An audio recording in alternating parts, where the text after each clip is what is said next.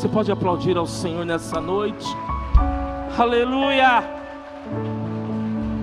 Santo é teu nome, Pai. Romanos capítulo 8, verso 15. Quem achou, diga amém. Diz assim a palavra do Senhor: Porque não recebestes o espírito de escravidão, para outra vez estardes em temor, mas recebestes o espírito de adoção de filhos, pelo qual clamamos: Abba, Pai. O mesmo Espírito testifica com o nosso espírito que somos filhos de Deus. E se nós somos filhos, somos logo herdeiros também, herdeiros de Deus e co-herdeiros de Cristo. Se é certo que com Ele padecemos, para que também com Ele sejamos glorificados. Amém? Tome vossos lugares, glorificando e exaltando o nome do Senhor. Quando nós olhamos para esse texto, para essa carta que Paulo está escrevendo, Paulo está escrevendo, está endereçando essa carta aos romanos. E na verdade, Paulo ele está escrevendo essa carta para a igreja. Paulo está deixando essa carta endereçada para pessoas que tiveram um encontro com o evangelho, um encontro com o Senhor. Paulo ele está deixando isso aí escrito para romanos, está trazendo para a igreja nos dias de hoje para aquelas pessoas que tiveram uma revelação de quem Jesus era e que agora estavam congregando, estavam se reunindo em torno daquilo que ele havia deixado como legado, com, vida, com aquilo que ele havia deixado como herança no meio do seu povo. E quando nós olhamos para isso, Paulo ele está ministrando essa carta no livro de Romanos, para que eles então possam entender que eles tenham determinados entendimentos espirituais daquilo que eles estão vivenciando. E quando nós olhamos para isso, Paulo, na verdade, ele está dando uma sacudida naquele povo, dizendo assim: Olha, agora vocês são filhos do Espírito Santo Consolador, que habita em vós. Ele confirma que vocês são filhos de Deus, porque agora o Espírito de vocês clama, Abba, Pai. E quando Paulo diz isso, ele está dizendo assim: porque vocês não são mais escravos, vocês não são mais servos, vocês não são mais aqueles que por obrigação, por exigência, precisavam servir a senhores estranhos, a servir a deuses estranhos. Era como se eles estivessem vivendo dentro da igreja como se eles estivessem congregando, como se eles estivessem recebendo ensinamentos do céu, palavra dos céus, e mesmo assim, eles continuavam com alguns comportamentos em suas vidas que denunciavam que eles ainda estavam presos a cativeiros espirituais. E quando nós olhamos para esse texto, nós vemos que estavam sendo, aquelas pessoas estavam sendo denunciadas através desse texto, que eles ainda estavam vivendo em prisões espirituais, em cativeiros espirituais. E nós podemos entender esse texto que aquele povo ainda estava vivendo, estavam vivendo em prisões, estavam amarrados a prisões. E Paulo ele está trazendo uma, uma advertência para aquele povo. Ele traz uma advertência para os nossos dias de hoje, para que aquele lugar deveria ser abandonado. E quando nós olhamos para esse texto, nós podemos entender que ele estava dizendo para aquele povo que aquele não era o projeto que Deus havia desenhado para cada um deles, não era aquele lugar que eles tinham que estar. A Bíblia diz que eles estavam atemorizados, eles estavam assustados, eles estavam com medo daquela situação. E a hora que Paulo ele diz isso daí para eles, nós podemos entender e ver que aquele povo, eles estavam com sentimentos de derrotas, eles estavam com sentimentos de medo, eles estavam com sentimentos de frustrações diante daquilo que eles estavam passando.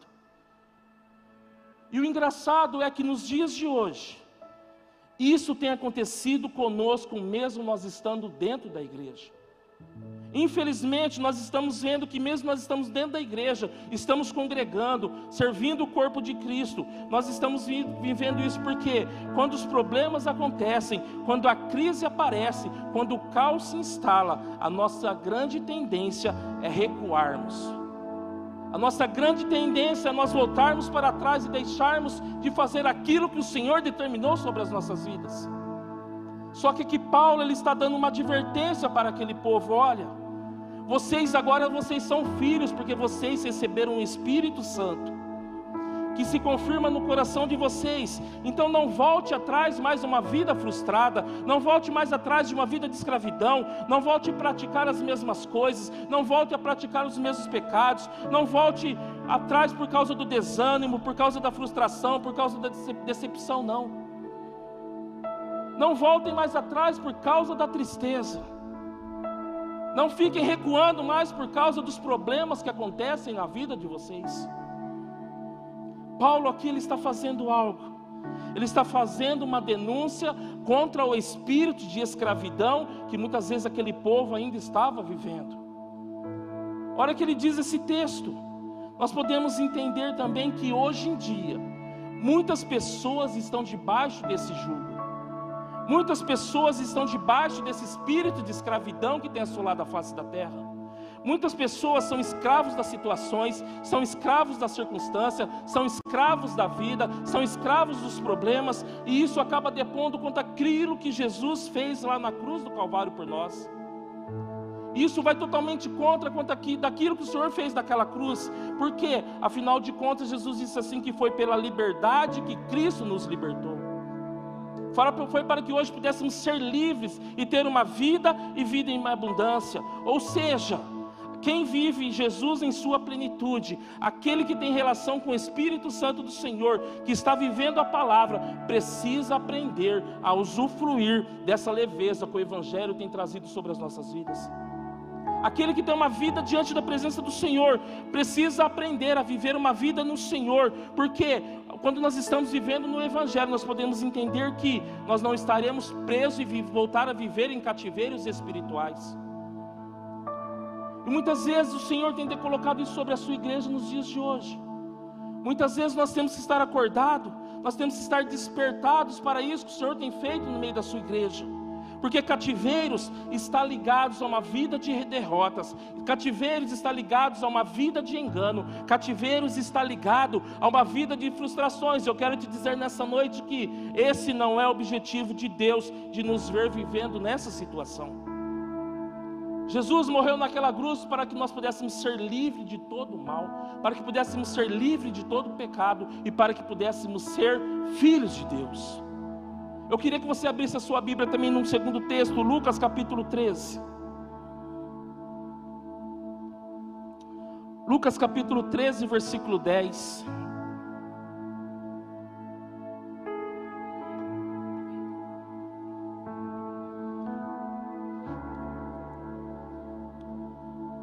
Diz assim a palavra do Senhor. E ensinava no sábado numa das sinagogas. E eis que estava ali uma mulher que tinha um espírito de enfermidade, havia já 18 anos, e andava curvada e não podia de modo algum endireitar-se. E vendo a Jesus, chamou a si e disse-lhe: Mulher, estás livre da tua enfermidade e pôs as mãos, de, as mãos sobre ela, e logo se endireitou e glorificava a Deus. E tomando a palavra, o príncipe da sinagoga, indignado porque Jesus curava no sábado, disse à multidão: Seis dias há em que a mister trabalhar, nesses, pois, vinde para ser descurado e não no dia de sábado. Respondeu-lhe, porém, o Senhor e disse: Hipócrita, no sábado não desprende da manjedoura cada um de vós o seu boi ou jumento e não leva a beber? E não convinha soltar desta prisão no dia de sábado esta filha de Abraão, a qual há 18 anos Satanás tinha presa? E dizendo ele isto, todos os seus adversários ficaram envergonhados, e todo o povo se alegrava por todas as coisas gloriosas que eram feitas por ele. Quando nós olhamos para esse texto, nós podemos entender que esse texto está falando de uma mulher que há 18 anos ela estava sofrendo de uma enfermidade. E uma enfermidade são patologias físicas e emocionais causadas por grandes problemas espirituais. Muitas vezes a pessoa está doente, talvez toma um remédio, alguma coisa que lá passa, mas uma enfermidade é algo que é causado dentro do espírito, lá no espírito. E a palavra do Senhor nos diz que essa mulher, além dela estar sofrendo uma doença física, ela estava sofrendo uma enfermidade no seu espírito. Ou seja, dia após dia, ela era, ela era sequestrada por demônios que a faziam viver em cativeiros espirituais. E algo que eu quero te dizer para você nessa noite aqui: não adianta nós chegarmos até um pronto atendimento e lá pedimos de repente uma, um remédio para uma febre, para isso, para aquilo quando nós estivermos com uma infecção generalizada. Talvez naquele momento a dor vai passar, a febre vai passar, mas depois de algum tempo o seu problema vai voltar. Que você precisa é de um exame mais detalhado para saber qual é a causa do teu problema. E isso muitas vezes acontece conosco, porque enquanto nós não acessamos a causa dos nossos problemas, nós persistimos com os nossos problemas. Enquanto você não sabe qual é a causa, você vai viver com aquele problema o resto da tua vida. Enquanto você não achar qual é a solução, você vai viver com aquilo o resto da sua vida. E muitas vezes isso tem acontecido com as nossas vidas. Nós viemos na igreja, nós tratamos superficialmente os problemas. Ou seja, nós não permitimos que muitas vezes o Senhor tenha acesso na causa dos nossos problemas. E por isso nós vivemos diariamente buscando uma saída para os nossos problemas. Sabe o que, que acontece? Nós não conseguimos encontrar. Porque as dificuldades vêm e nós não conseguimos achar um escape para isso. Aí você fala assim, entra ano, sai ano, eu continuo da, mesma, continuo da mesma maneira. Sabe por quê? Porque muitas vezes os problemas são originados no espírito. Muitas vezes é no nosso espírito que está preso dentro de um cativeiro, como aquela mulher estava. São cativeiros espirituais que muitas vezes nós precisamos nos libertar. São cativeiros espirituais que muitas vezes têm prendido a nossa vida e nós deixamos de usufruir daquilo que o Senhor tem colocado sobre nós de bênçãos, todos aquilo que Ele conquistou na cruz do Calvário. Talvez você entra ano, sai ano, você tem falado, eu continuo da mesma maneira, eu continuo da mesma forma, eu continuo com as mesmas situações a serem resolvidas, e essa situação entra ano, sai ano, eu não consigo resolver os meus problemas, sabe por quê? Porque muitas vezes eu estou igual aquela mulher, eu estou andando encurvado, eu estou de uma forma corcunda, eu estou vivendo de uma forma prostrada, eu estou olhando somente para o chão, eu estou olhando somente para baixo, não consigo olhar para frente. Muitas vezes nós estamos diante dessa situação. E o que quer dizer uma palavra a uma pessoa encurvada? Se nós olharmos para esse texto, nós vamos entender que aquela mulher, ela estava andando encurvada, estava andando prostrada por causa de um problema. Ela carregava um peso nos seus ombros e que aquela, aquele problema não era dela. E isso muitas vezes tem acontecido sobre as nossas vidas ela carregava situações de responsabilidades no seu interior que não eram suas. Ela andava, andava somente encurvada, e uma pessoa encurvada, ela só enxerga o chão, ela só enxerga a terra, ela não consegue acessar as relações com o Espírito do Senhor. Uma pessoa encurvada, ela só olha para baixo, ela não consegue olhar para cima, ela não consegue dizer como o salmista diz: Eleva os meus olhos para os montes, de onde me virá o socorro? O meu socorro vem do Senhor. Uma pessoa encurvada, o que, que acontece? Ela acaba se adoecendo, ela acaba, acaba sendo intimidada, ela se encurva cada vez mais, porque ela só consegue ver o chão, ela não consegue contemplar as bênçãos dos céus. E talvez você possa estar perguntando assim: o que, que isso tem a ver sobre as nossas vidas? Eu quero te dizer nessa noite aqui: a igreja do Senhor, o Senhor está preparando nos últimos dias uma igreja livre para viver as promessas que Ele colocou sobre a cruz, sobre a mim e sobre a sua vida. Muitas vezes nós nos colocamos na condição dessa mulher, ela não consegue viver aquilo, de onde me virá o socorro? O meu socorro vem do Senhor. O meu socorro vem dos céus. O meu socorro vem daquele que fez os céus, que fez a terra. Nós podemos ver essa mulher, ela não conseguia mais ter esperança no Senhor, porque ela só enxergava a vida de uma forma negativa. Essa mulher, o texto diz que ela andava encurvada, ou seja, ela não conseguia enxergar além dos horizontes, ela não conseguia enxergar novas possibilidades na vida dela. E nos dias de hoje, muitas pessoas estão dessa forma.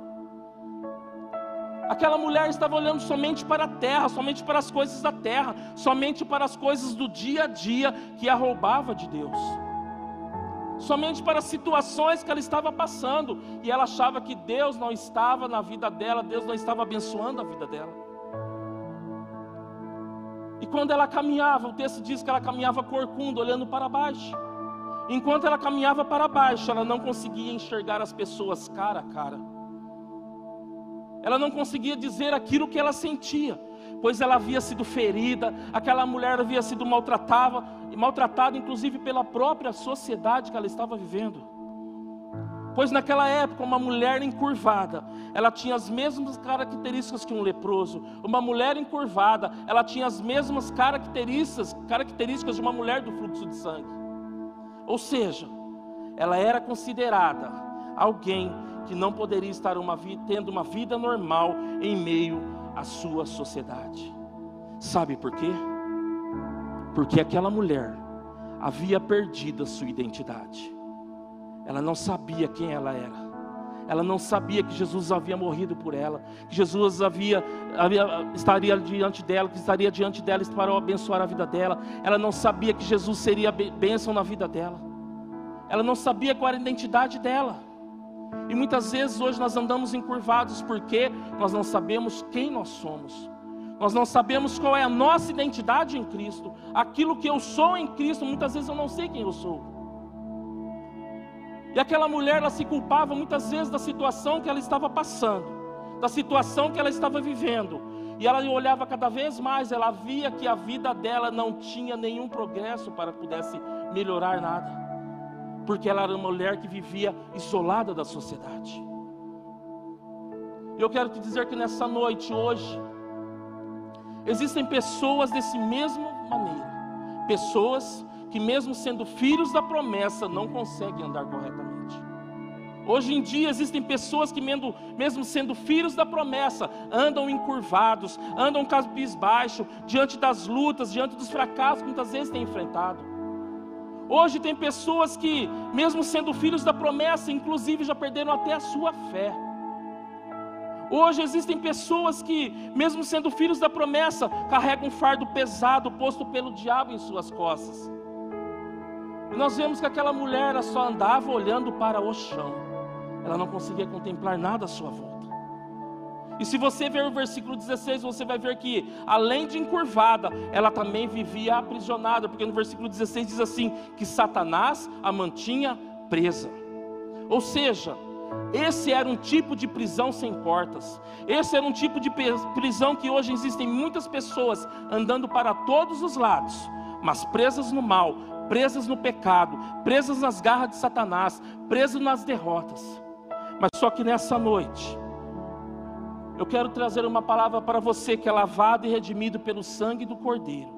Você que é nascido de novo através da cruz, que nessa noite Deus tem um projeto de vida para você que Deus tem um algo novo sobre a sua vida. Deus desenhou um projeto de vida para você maior do que as suas dores, maior do que os teus fracassos, maior do que os teus problemas, maior do que as tuas dificuldades, porque Ele é o Senhor que morreu naquela cruz e nessa noite Ele quer trazer sobre a sua vida a identidade de filho, para que você possa saber que Ele é o teu Pai que você não vai viver mais preso, mas que Ele vai ser o teu Pai, para que nessa noite Ele possa te libertar e dar sobre a sua vida vida em abundância. É isso que Ele quer sobre a sua vida nessa noite. Eu não sei se você entende, mas não tem nada pior do que alguém que não consegue enxergar a vida de frente. Não tem nada pior de que alguém que tem medo dos desafios propostos. Não tem nada pior que alguém que tem medo das oportunidades que se abrem. Não tem nada pior do que quem tem medo das possibilidades que possam acontecer sobre a sua vida. Não há nada pior. E o que, que acontece? Que muitas vezes essa, essa pessoa ela vive presa, ela vive presa nas dificuldades, ela vive presa nos desafios, ela vive presa nas circunstâncias. Mas de repente, a palavra nos diz que Jesus entra na sinagoga. De repente, depois de 18 anos, ela não imaginava que Jesus estava na sinagoga. E eu quero te dizer nessa noite, que quando Jesus entra em lugar que nós estamos, com o objetivo de nos tirar, nos tirar desse lugar de cativeiro, porque a palavra nos diz que ele desceu nos lugares mais tenebrosos da terra, arrancou das mãos de Satanás a chave da morte e do inferno. Ele sabe como entrar nesses lugares que muitas vezes tem nos aprisionados, tem aprisionado a nossa alma, e Ele sabe que de lá Ele vai encontrar e vai trazer as nossas vidas, a nossa alma para viver uma vida plena juntamente com Ele. O Senhor ele sabe como fazer isso, por isso que eu quero dizer para você nessa noite: você não está só. Você tem um Deus que está pelejando sobre a sua vida. Você tem um Deus que te guarda. Você tem um Deus que te protege. Você tem um Deus que vai fazer você viver tudo aquilo que Ele conquistou naquela cruz. Jesus, nessa noite, Ele quer te tirar desse lugar de prisão e te colocar num lugar celestial, assentado juntamente com Ele. É nessa noite que o Senhor quer te tirar desses lugares tenebrosos que muitas vezes a tua alma tem vivido. Muitas vezes o diabo tem te acorrentado, mas eu quero te dizer que nessa noite a autoridade está nas mãos do Senhor, porque Ele me disse: todo poder me foi dado nos céus e na terra.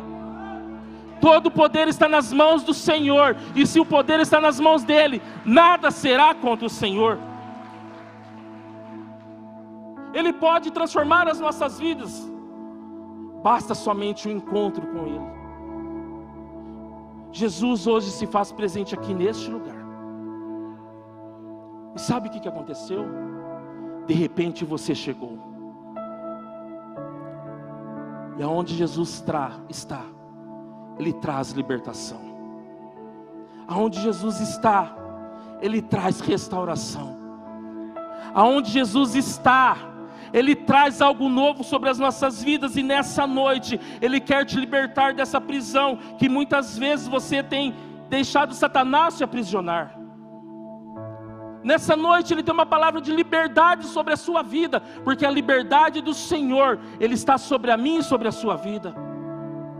Quando nós temos o encontro com Jesus, o encontro com Jesus ele muda tudo.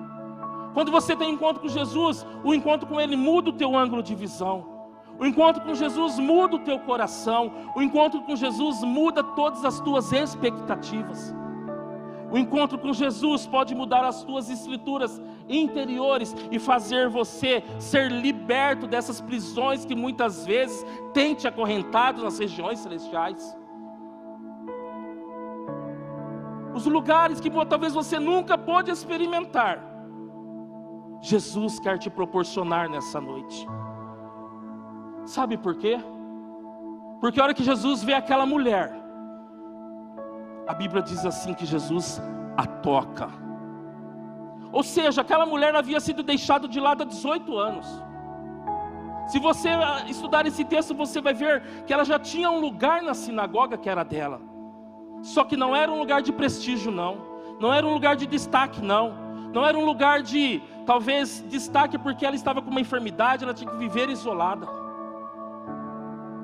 ela tinha problemas físicos que estavam acometidos do organismo dela.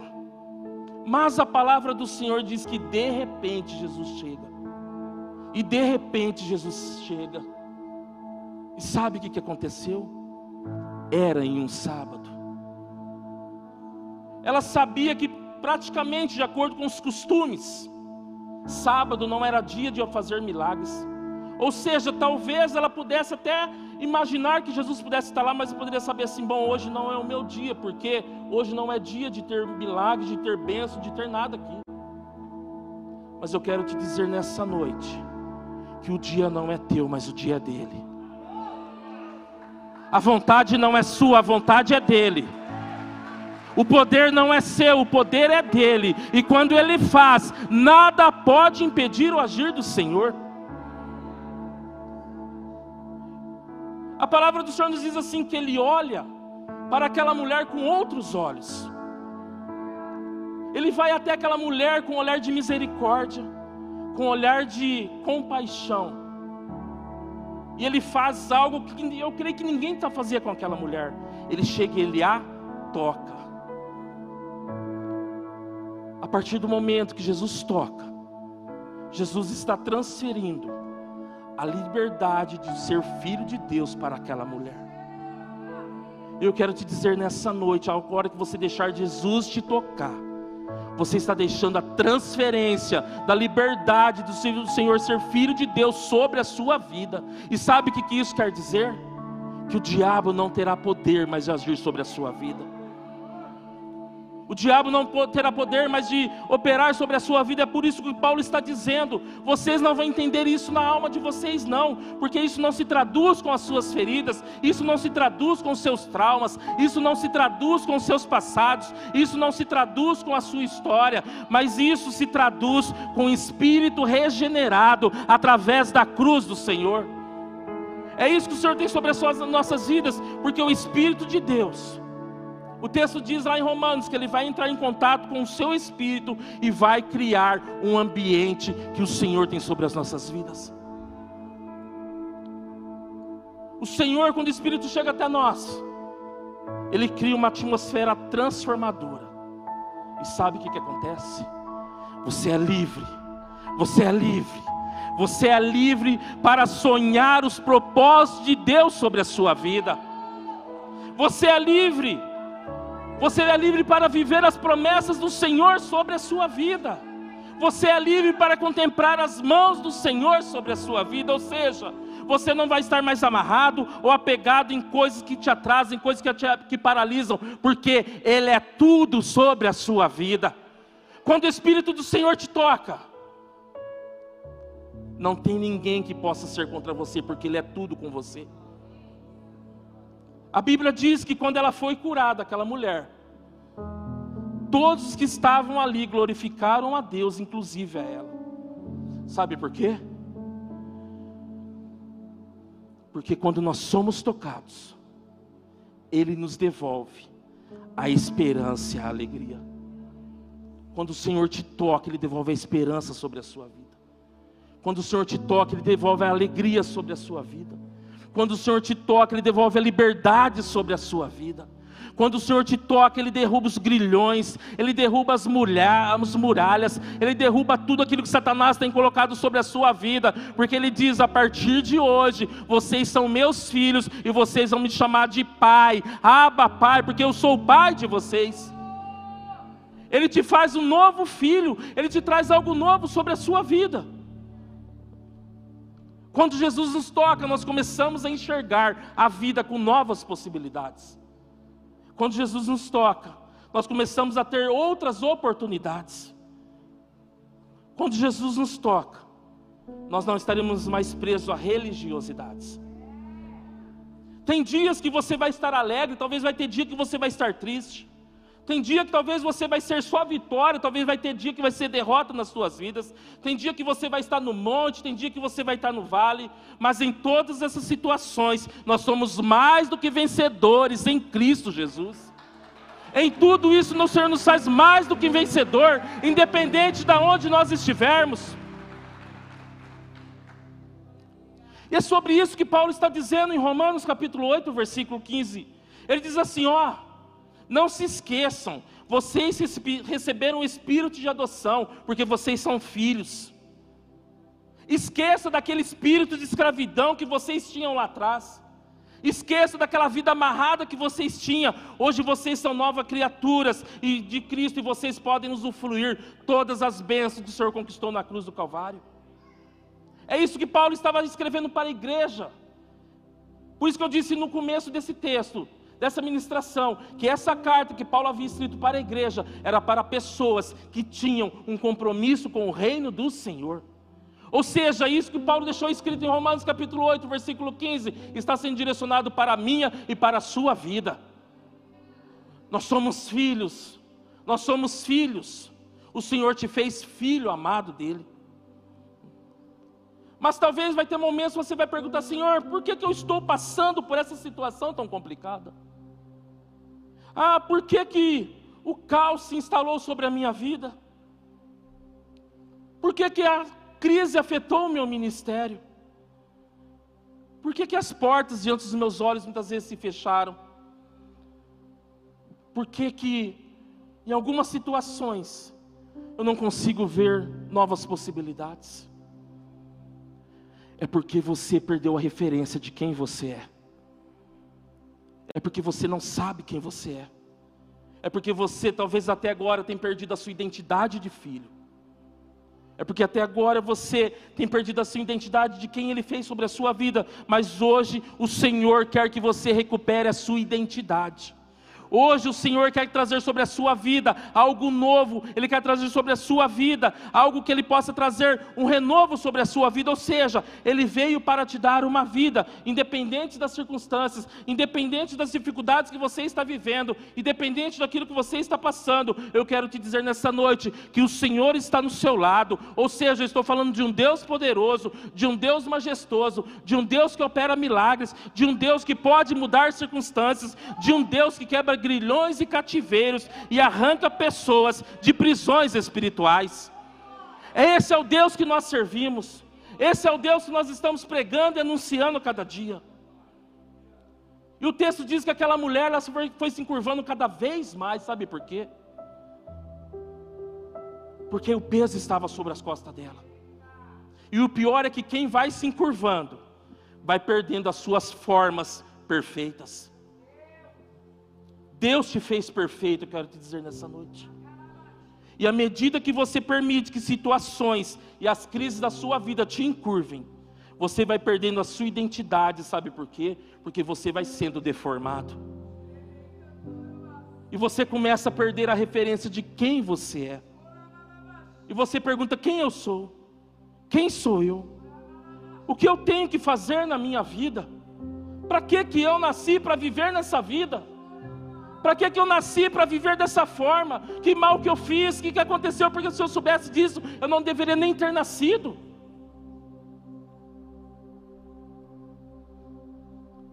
Mas nessa noite, o Senhor está aqui neste lugar. Jesus te chamou para ser livre.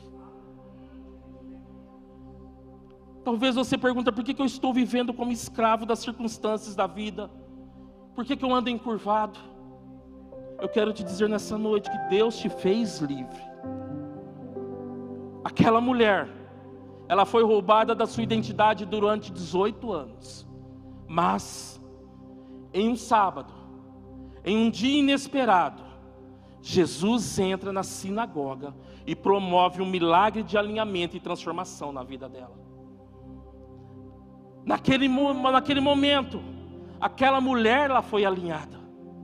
E ela pôde voltar a enxergar as pessoas cara a cara. Ela voltou a enxergar as pessoas olho no olho. Ela começou a se expressar com uma identidade de filha. Porque Jesus a tocou. Pois ela se livrou dos pesos que estavam encurvando a vida dela. E lá em Gálatas capítulo 4, versículo 4 ao 7 diz assim: Mas vindo a plenitude dos tempos, Deus enviou seu filho nascido de mulher, nascido sob a lei, para remir os que estavam debaixo da lei, a fim de recebermos a adoção de filhos. E porque sois filhos, Deus enviou aos vossos corações o espírito de seu filho que clama: Abba, Pai. Assim que já não és mais servo, mas filho, e se és filho, és também herdeiro de Deus por Cristo. Paulo nos diz que nós somos herdeiros do Senhor. Isso é, nós somos partes da família de Deus e, como herdeiros e filhos, nós recebemos uma herança maravilhosa do nosso Pai. O Senhor, nessa noite, quer restaurar a tua identidade. Talvez você se perdeu em algum momento da sua vida, talvez você tenha vivido como aquela mulher. Mas eu quero te dizer que nesses dias, Deus está levantando uma igreja em que os seus filhos vão ter a identidade própria. Deus está levantando uma igreja em que os seus filhos terão a identidade do Pai. E eu quero te dizer que você é um escolhido, porque você faz parte dessa igreja do Senhor. Se coloque em pé neste momento.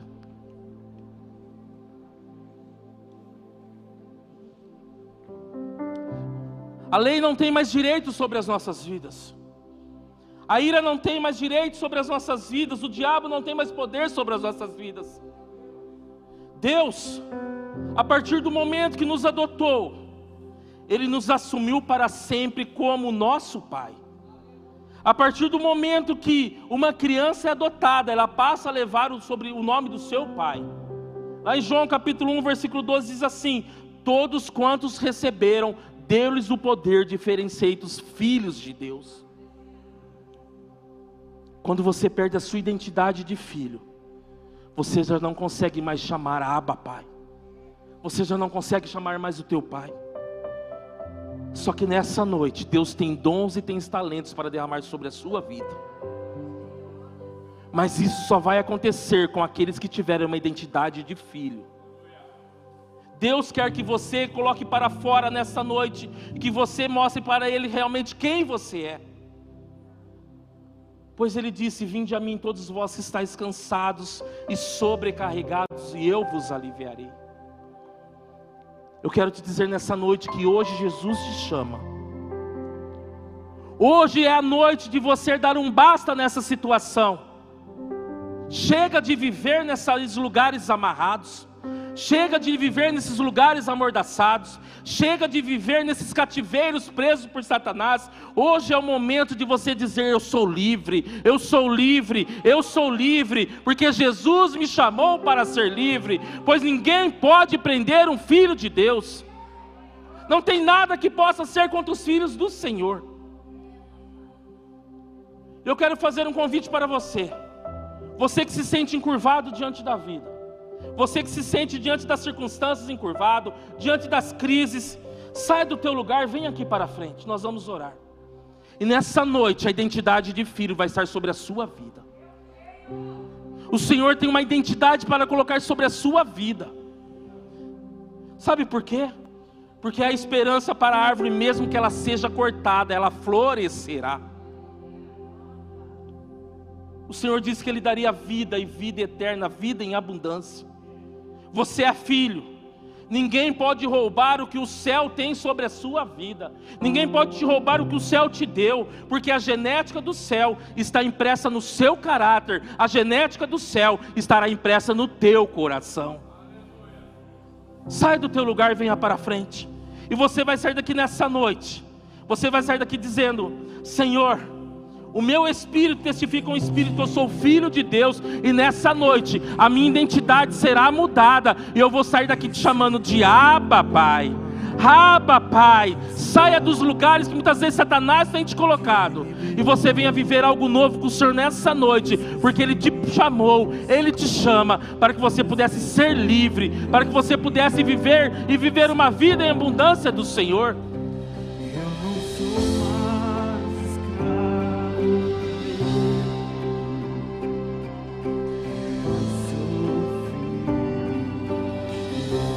Pessoas aqui nessa noite que ainda estão acorrentadas aos laços de Satanás.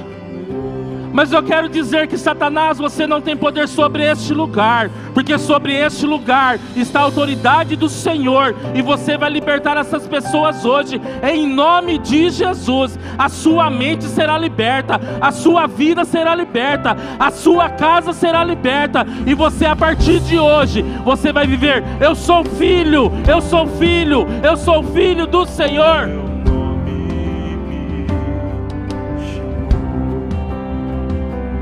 Você não recebeu o espírito de escravidão, não, mas você recebeste o espírito de adoção de filhos, e você nessa noite vai começar a clamar: Raba, Pai, eis-me aqui para te adorar, ó Pai.